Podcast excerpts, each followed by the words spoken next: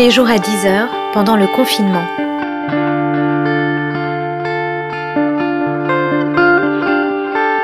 Journal de la peste par Aurélie Ruby.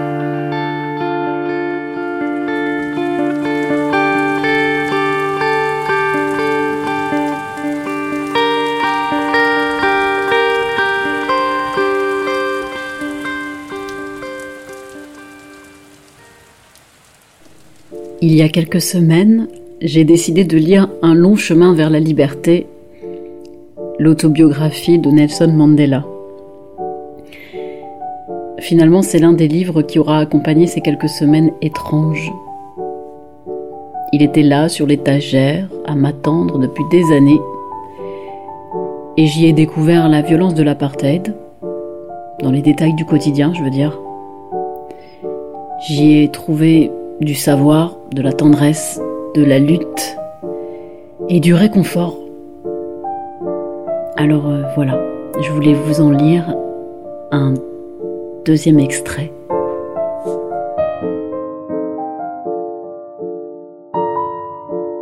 Il y avait peu de questions aussi sensibles que celle du pass pour les femmes. Le gouvernement était resté ferme dans sa volonté de leur imposer le pass et elles étaient restées fermes dans leur volonté de s'y opposer. Le gouvernement appelait maintenant le passe le livre de référence, mais les femmes ne se laissaient pas tromper. On pouvait toujours les condamner à une amende de dix livres ou à un mois de prison si elles n'avaient pas leur livre de référence. En 1957, poussé par la Ligue des femmes de l'ANC, Congrès national africain, des femmes des zones rurales et des villes de tout le pays ont réagi avec violence à l'insistance du gouvernement. Les femmes étaient courageuses, opiniâtres, enthousiastes, infatigables, et leur façon de manifester fut un modèle jamais égalé de manifestation anti-gouvernementale. Comme l'a dit le chef Lutuli, quand les femmes commenceront à prendre une part active à la lutte comme elles le font actuellement, aucun pouvoir sur Terre ne pourra nous empêcher d'atteindre la liberté pendant notre vie. Dans tout le Transvaal du Sud, à Standerton, Heidelberg, Balfour et dans d'autres villages, des milliers de femmes manifestèrent. Pendant une suspension du procès pour trahison, Frances Bard et Florence Matomela organisèrent une manifestation de refus du pass dans leur ville, Port-Elizabeth. La police arrêta des centaines de manifestantes. Peu de temps après ces arrestations, nous venions de souper, et Winnie m'informa qu'elle voulait rejoindre le groupe des femmes d'Orlando, qui devait manifester le lendemain devant le service du pass. J'ai été pris au dépourvu, mais si son engagement et son courage me plaisaient, il m'inquiétait aussi. Depuis notre mariage, Winnie s'était de plus en plus politisée et elle appartenait à la branche d'Orlando de la Ligue des femmes de l'ANC, ce que j'avais encouragé. Je lui ai dit que sa décision me plaisait, mais que je devais la mettre en garde sur la gravité de son acte. Cela changerait radicalement sa vie. D'après les critères africains, elle était originaire d'une famille aisée, et elle avait vécu à l'abri de certaines des réalités les plus désagréables de l'Afrique du Sud. En tout cas, elle n'avait jamais eu à s'inquiéter pour son prochain repas. Avant notre mariage, elle avait vécu dans des cercles d'une richesse et d'un confort relatif, une vie bien différente de l'existence précaire d'un combattant de la liberté. Je lui ai dit que si on l'arrêtait, son employeur, l'administration provinciale, la licencierait. Nous savions tous deux que son maigre revenu nous faisait vivre, et qu'elle ne retrouverait sans doute jamais de travail comme assistante sociale, parce que le stigmate de l'incarcération empêcherait les services publics de l'engager.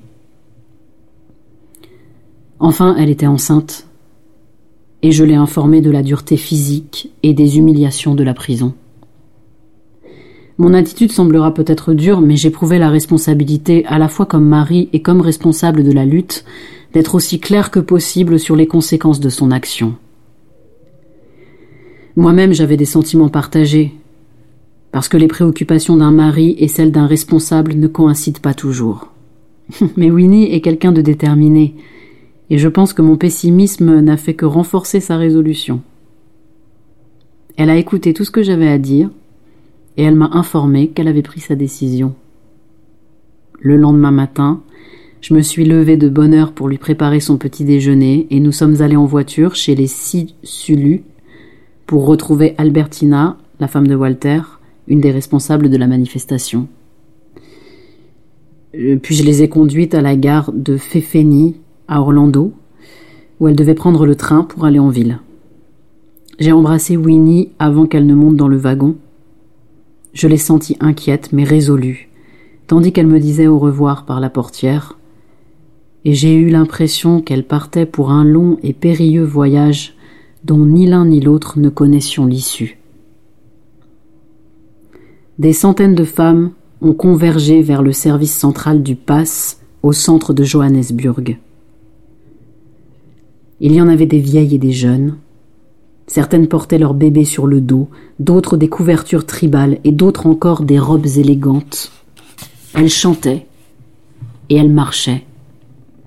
En quelques minutes, des dizaines de policiers armés les ont entourées, arrêtées, entassées dans des camions et conduites au commissariat de Marshall Square. Elles sont restées de bonne humeur. Pendant que les policiers les emmenaient, certaines criaient aux journalistes Eh, dites à madame que nous n'irons pas travailler demain. Plus de mille femmes ont été arrêtées. Je l'ai su non pas en tant que mari de l'une des détenues, mais parce qu'on a demandé au cabinet Mandela et Tambo de représenter la plupart des femmes arrêtées. Je me suis rendu rapidement à Marshall Square pour aller voir les prisonnières et discuter des cautions. J'ai réussi à rencontrer Winnie qui a souri en me voyant, l'air aussi heureux qu'on peut l'avoir dans une cellule de commissariat. C'était comme si elle m'offrait un merveilleux cadeau dont elle savait qu'il me plairait. Je lui ai dit que j'étais fière d'elle, mais je n'ai pas pu rester car j'avais beaucoup de travail. À la fin de la seconde journée, le nombre de femmes arrêtées s'élevait à près de 2000 et la plupart ont été transférées au fort en attendant leur procès. Il n'y avait pas assez de place pour autant de détenus. On manquait de couverture, de matelas et de toilettes et aussi de nourriture. Au fort, les femmes vivaient entassées dans la saleté. Alors que beaucoup de membres de l'ANC, dont moi-même, voulaient obtenir leur libération sous caution, Liliane Ngoni, la présidente nationale de la Ligue des femmes, et Hélène Joseph, la secrétaire de la Fédération des femmes d'Afrique du Sud, pensaient que pour que la manifestation soit totale et efficace, les femmes devaient purger la peine que le juge leur prononcerait.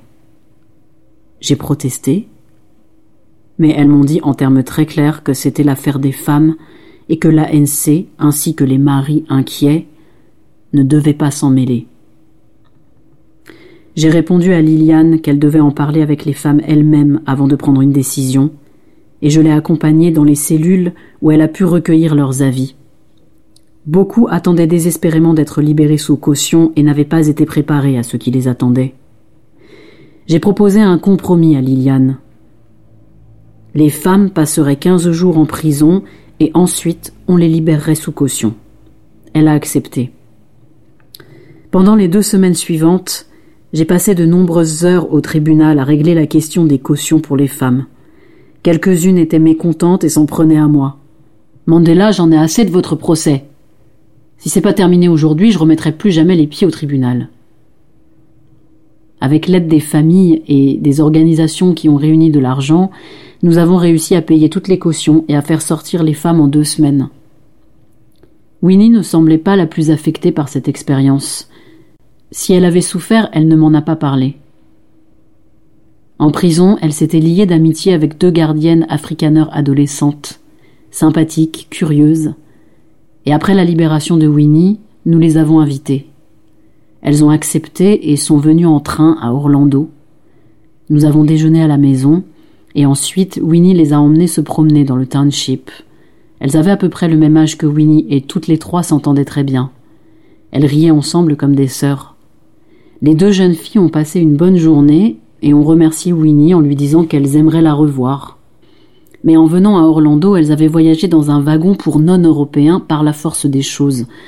En effet, il n'y avait pas de train réservé aux blancs pour Orlando, pour la simple bonne raison qu'aucun blanc ne venait à Orlando. Elles avaient donc attiré l'attention. Et bientôt, tout le monde a su que deux gardiennes africaneurs du fort étaient venues voir les Mandela. Pour nous, ce n'était pas un problème.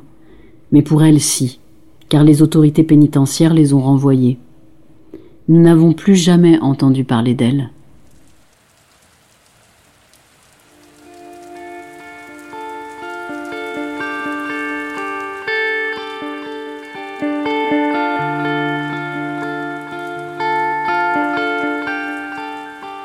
Journal de la peste par Aurélie Ruby.